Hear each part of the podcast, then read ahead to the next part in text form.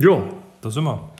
Du hast dir gedacht, wir nehmen besser auf, bevor ich völlig mit dem Kopf auf den Küchentisch aufschlage und Ja, wir, wir zusammenbreche. genau, wir sitzen wieder in der Villa-Küche und äh, es ist Zeit, mal wieder in das Gerät zu sprechen, was ja du angeregt hast. Ja, genau, weil wir ein sehr volles und ereignisreiches Wochenende hatten mit ziemlich tollen Eindrücken und wir gedacht haben, wenn wir das nicht aufnehmen, dann, dann wissen wir auch nicht, was wir überhaupt aufnehmen.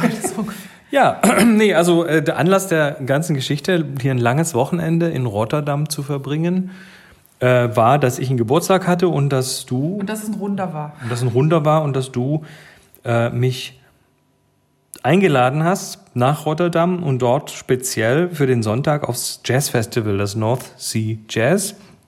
Weil es gibt da einen, einen Musiker, den ich schon seit vielen Jahren verfolge, dessen kometenhaften Aufstieg, ein junger Musiker namens Jacob Collier, C-U-L-L-I-E-R, und der war Headliner auf dem Festival am Sonntagabend.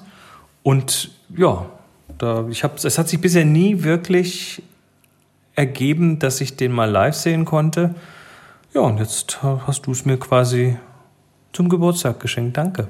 Gerne. Ja, wer, wer einen Mann zu Hause hat, der weiß, dass sie sich manchmal, dass man, dass Frau sich manchmal nicht leicht tut, etwas wirklich Cooles zu finden.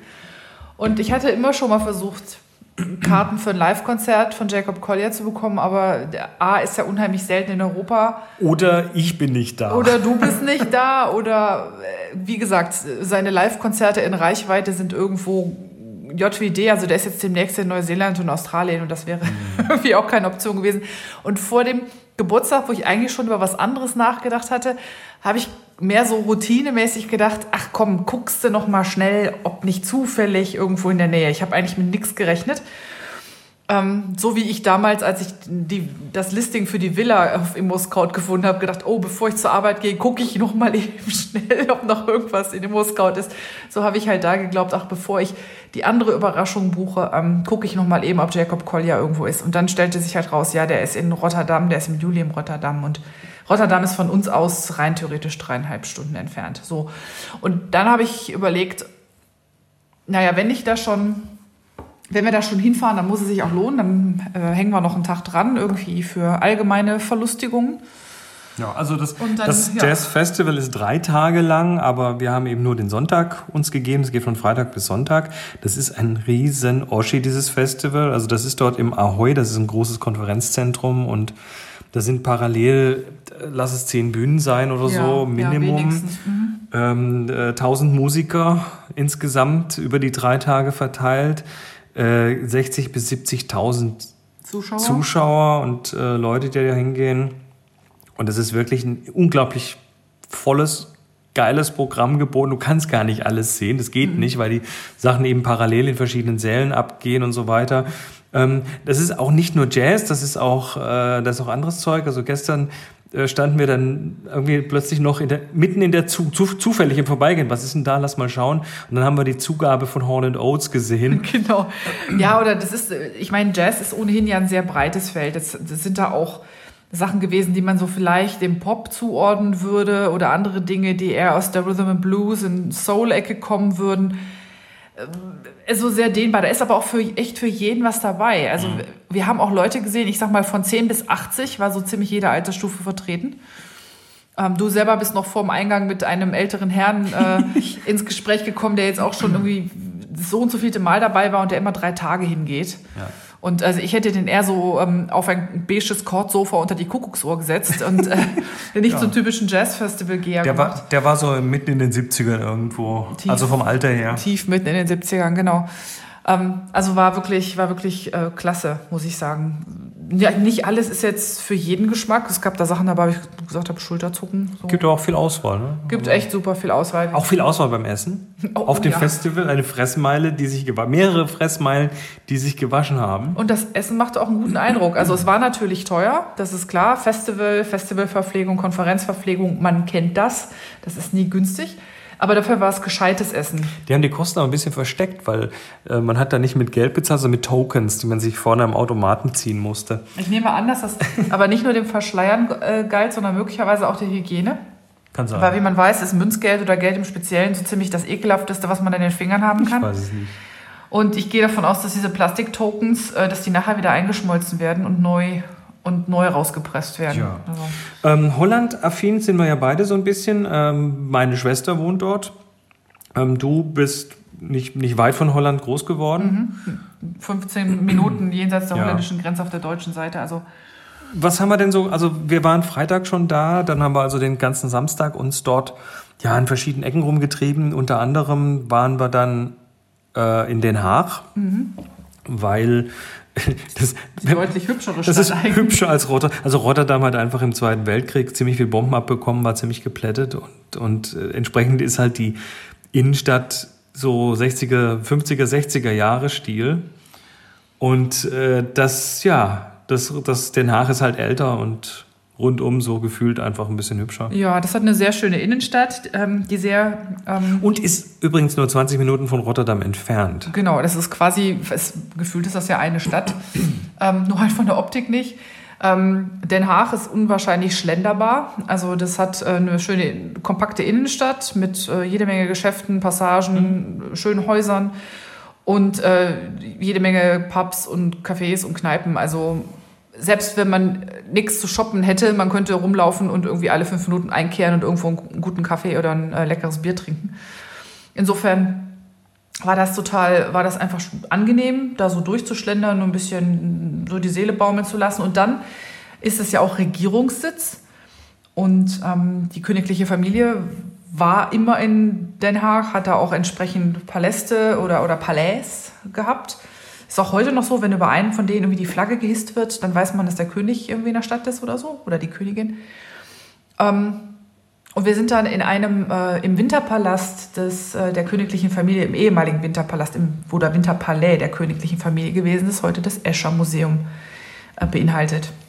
Und, oder beherbergt, besser gesagt. Und das fand ich ja total, Also- hat mich echt ziemlich geflasht, muss ich sagen. Ich, ich bin, ich habe schon als kleiner Junge fand ich Escher schon irgendwie cool. Ich hatte da mal ein Buch und dann später auch viel, da sind ja diese, diese optischen Täuschungen, diese, diese perspektivisch abgefahrenen Sachen, die der da in, in Holzschnitten und Lithografien und so weiter gemacht hat.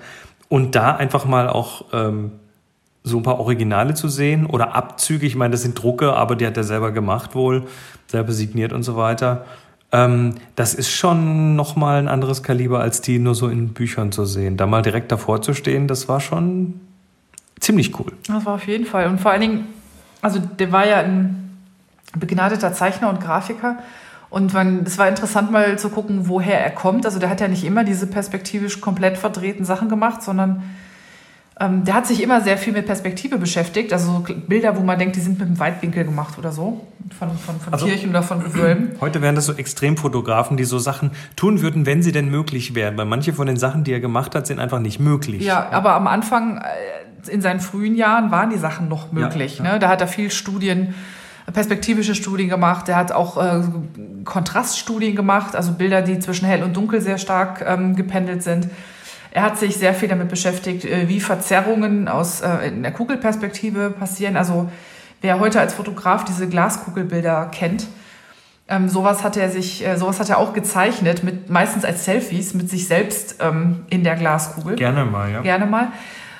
Einfach total spannend zu sehen, wie sich das entwickelt hat. Und ähm, wenn man da so nah dran steht, fühlt man irgendwie noch mehr, was das für eine Leistung ist, sowas ohne Computer ähm, zu generieren. Oh ja. Sondern das Stück für Stück quasi geometrisch zu durchdenken und, und sich herzuleiten. Es gibt da so einige auch so Skizzen von ihm, wo er sich so ein Raster angelegt hat, wo man genau sehen kann, dass er sich viele Sachen halt auch ähm, erarbeiten musste.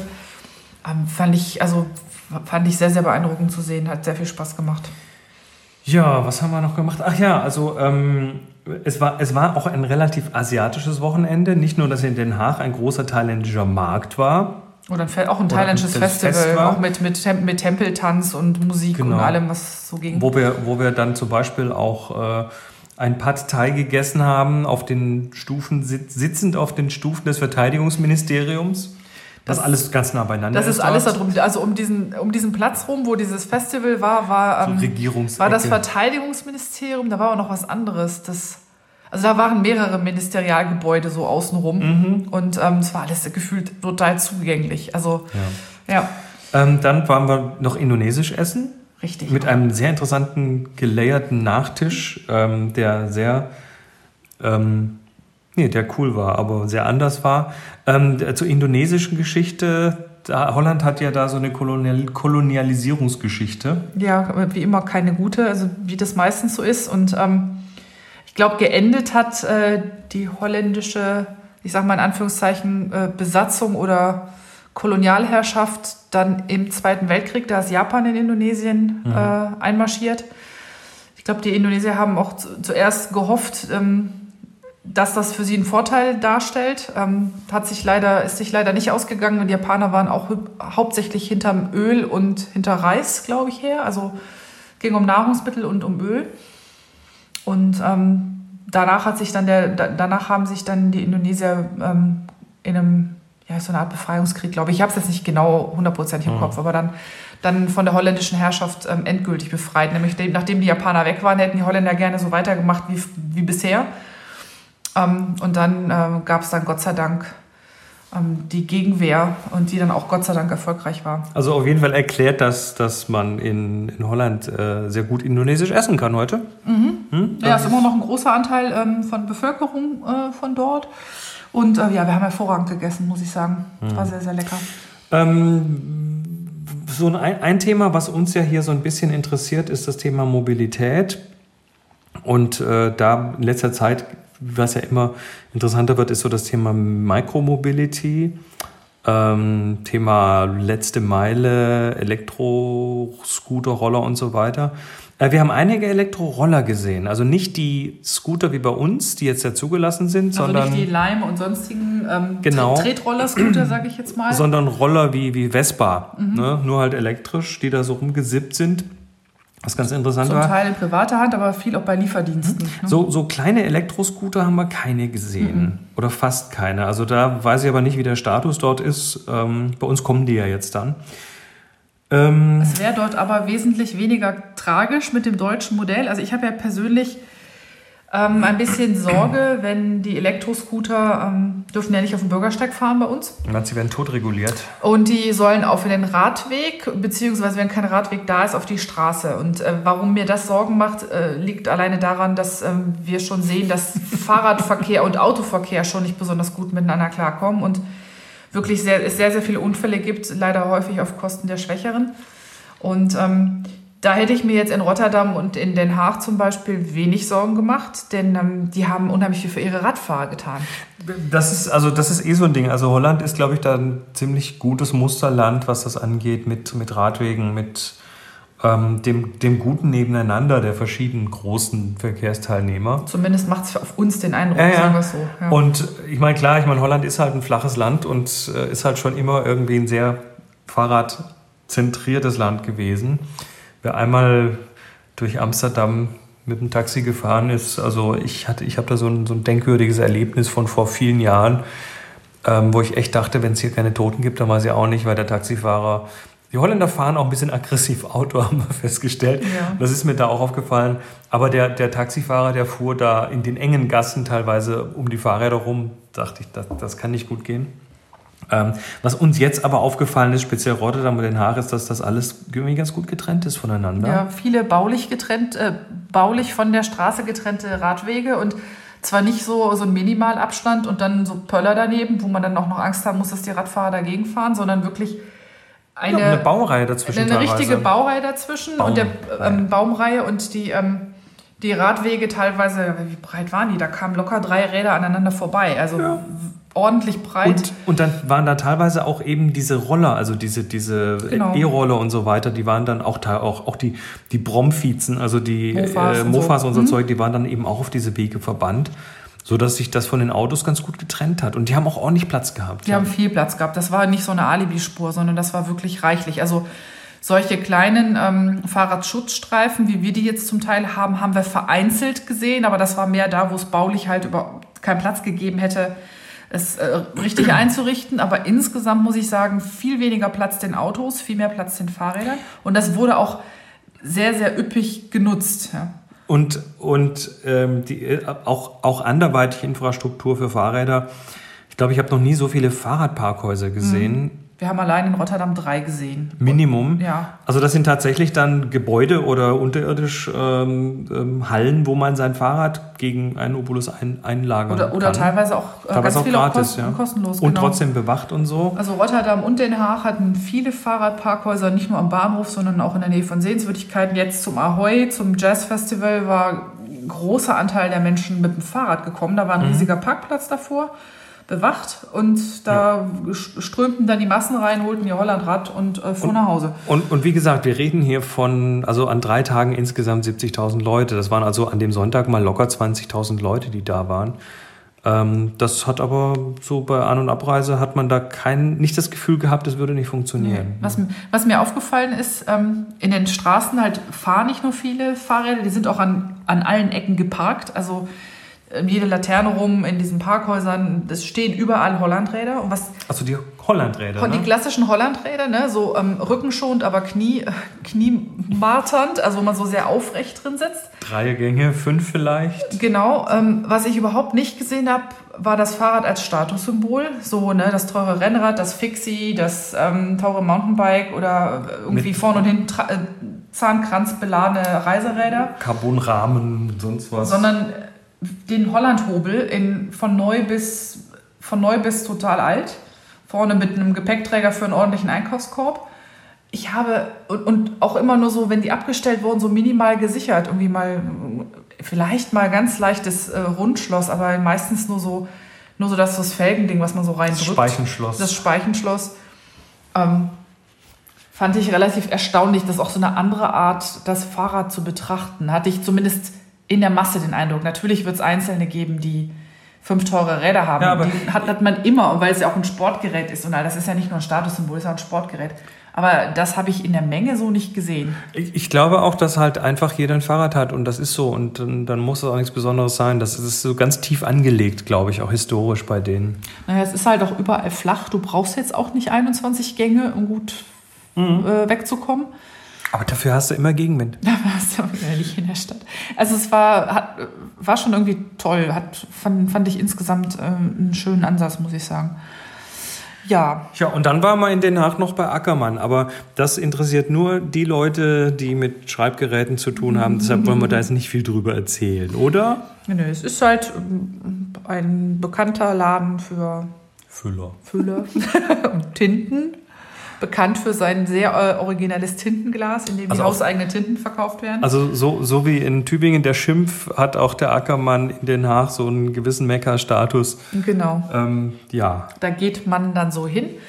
Die Ja. haben da, die haben, ich, äh, ich, ja, doch, das, das ist, äh, ich bin ja kein Füller-Nerd. Also ich, ich bin, nee, überhaupt nicht. Also ich habe ich hab Füller, aber das sind Einwegfüller. Ja, das gibt welche, das ist äh, Schweinerei, aber trotzdem, ähm, ich bin so, nee, so gar nicht so auf der Schiene, aber ich krieg das hier immer mit, wenn Moni mal wieder von irgendwas schwärmt. Also da mal äh, vor Ort zu schwärmen, das Ja, war war schon auch ein Erlebnis, ja. War interessant. Und äh, ob oder ob nicht da nun irgendetwas erworben wurde, darüber, Darüber schweigen wir jetzt darüber mal. schweigen wir jetzt mal.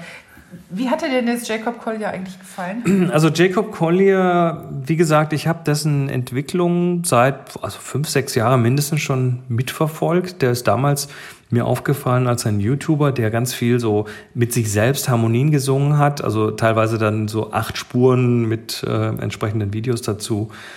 Ähm, und das fand ich beeindruckend. Nicht nur, weil, also mit sich selber singen, das kann man dann schon irgendwie, aber der Mann hat dann eben auch so Harmoniestrukturen gebaut. Der Mann, der Junge damals, ne, der war der irgendwie 17 oder so, hat äh, entsprechende äh, harmonische Strukturen gebaut, die ich als, als Ex-Jatzer äh, teilweise wiedererkannt und teilweise gar nicht wiedererkannt habe. Das war also schon echt extrem. Und äh, der ist ja dann relativ bald entdeckt worden von Quincy Jones, von dessen Produktionsfirma oder Managementfirma und unter Vertrag genommen worden. Und äh, seither hat der Mann einen kometenhaften Aufstieg. Ähm, hat mit allen Größen gespielt, von Herbie Hancock über über Snarky Puppy, über ähm, was weiß ich alles. Also alles, was Rang und Namen in der Jazzszene hat, äh, war schon in irgendeiner Form mit Jacob Collier auf der Bühne. Äh, oder haben da irgendwie kollaboriert. Der Mann hat eine Energie, das ist unglaublich. Ein Derwisch, ein Bühnenderwisch. Ein Bühnenderwisch. Also ich, ich habe ja so ein paar Videos gesehen von, von älteren Bühnenperformances, die schon echt klasse waren. Ja, und der ist halt vor allem, der ist jetzt 24, der ist, der ist halt völlig unverkrampft. Der geht halt ganz, ganz unvoreingenommen an diese Geschichten ran und der kommt aus einem musikalischen Haushalt. Das sind, also seine Eltern sind beide Berufsmusiker. Aber ähm, der hat quasi von klein an die Erlaubnis gehabt, kreativ sein zu dürfen. Ne? Der wurde nicht da irgendwo eingenordet, sondern ähm, die haben ihn unterstützt und machen lassen. Und äh, der ist jetzt Multi-Instrumentalist. Also wir haben vorher mal gerade noch mal so ein, zwei Videos angeguckt. Also der spielt alles, wo man draufschlagen kann, was man zupfen kann. Was ähm, schwarz-weiße Tasten hat. Was Tasten hat, was, äh, aber das ist eben nicht alles, sondern äh, der Mann singt verdammt gut.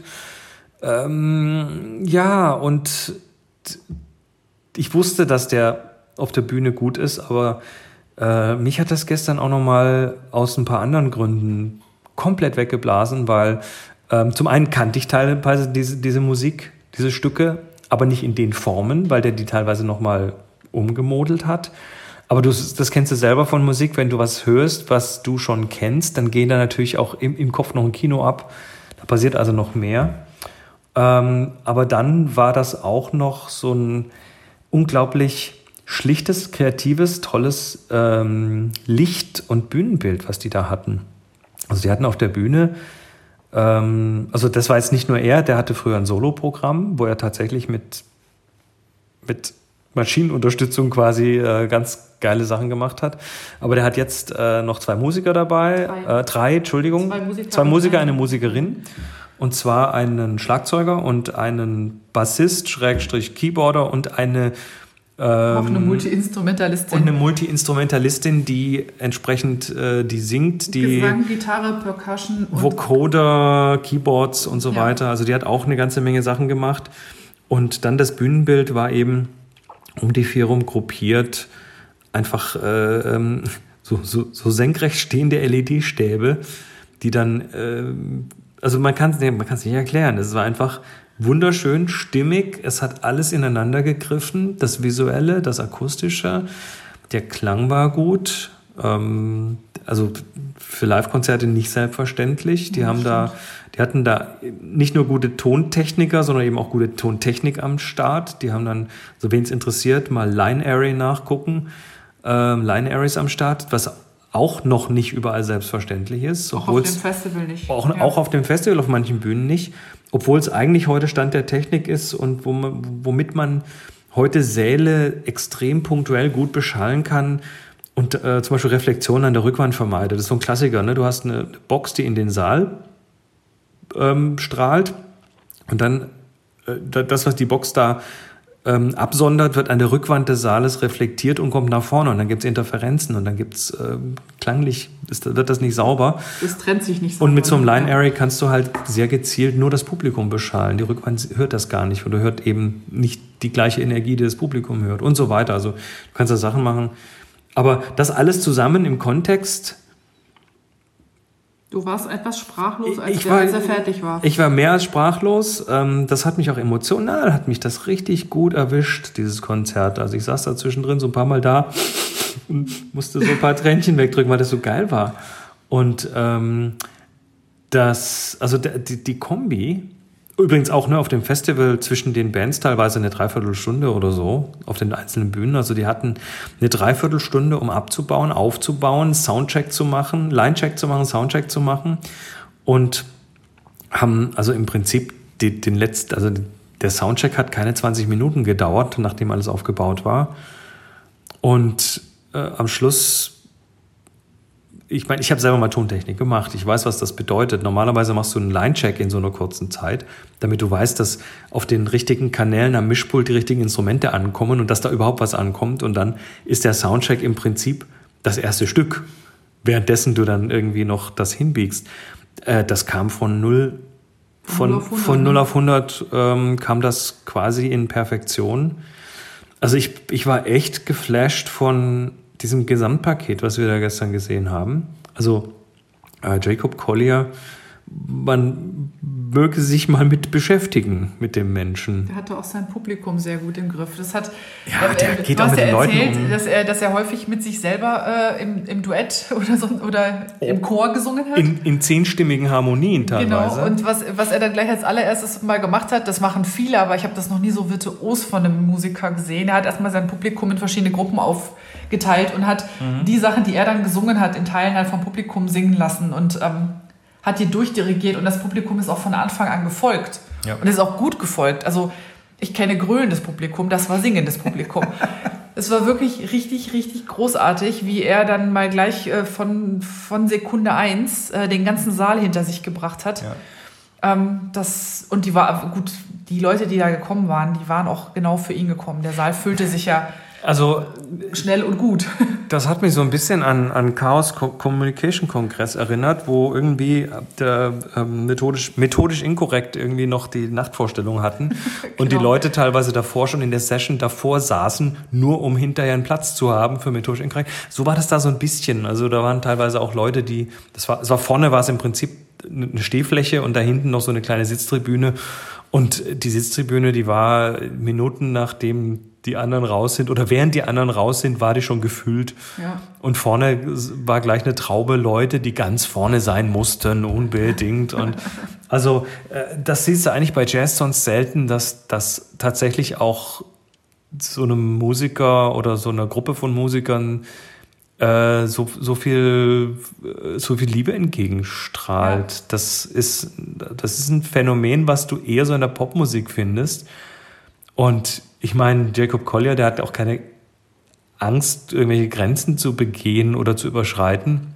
Also äh, der, der, geht, der geht schon auch in anderen Bereichen, äh, die außerhalb des Jazz liegen und, und bedient sich da und interpret, interpretiert da Sachen auch neu. Also äh, ich bin auf jeden Fall geflasht. Das war live der Hammer. Danke dafür nochmal. Gerne. Das äh, ist ein, ein sehr, sehr, sehr, sehr, sehr schönes Geschenk gewesen.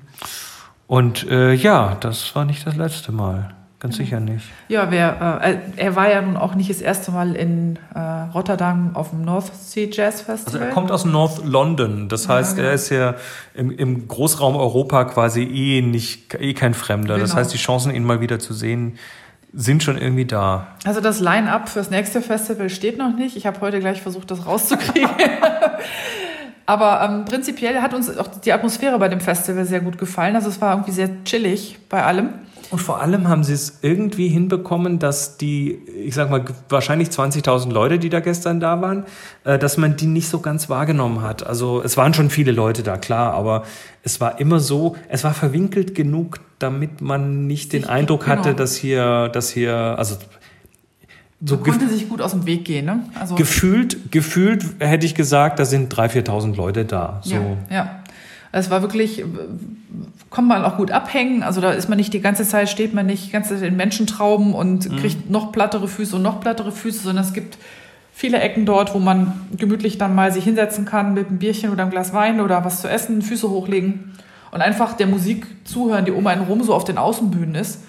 Und dann hängt man so ein bisschen ab und lässt es sich einfach gut gehen in einer sehr kreativen Atmosphäre. Und ähm, ich habe mir schon gedacht, so eigentlich schade, dass man da nur einen Tag ist. Also es geht dann irgendwie nachmittags um halb drei mal los Das und war ja das Pro nachts. Probiererlein. Das war das Probiererlein und irgendwie habe ich so das Gefühl, dass ich dann noch mal hin könnte. So, also vielleicht ist das äh, etwas, was wir uns nicht das letzte Mal gegeben haben. Also schöne Sache und eine geile Location. Ich habe direkt gedacht, boah, hier könnte man auch einen coolen Kongress machen, aber ist ja leider nicht in Deutschland. So Pech. Na gut, ähm, lassen wir es mal dabei. Oh, eine halbe Stunde Abzug FM. Uiuiui, das ist, äh, das ist lang. Dann sagen wir jetzt nachträglich Entschuldigung, dass so lang war. Ja, wer reingehört hat, ist selber schuld. Außerdem kann man ja immer vorspulen. Alles klar, dann wünsche ich euch was. Bis dann, tschüss. Tschüss.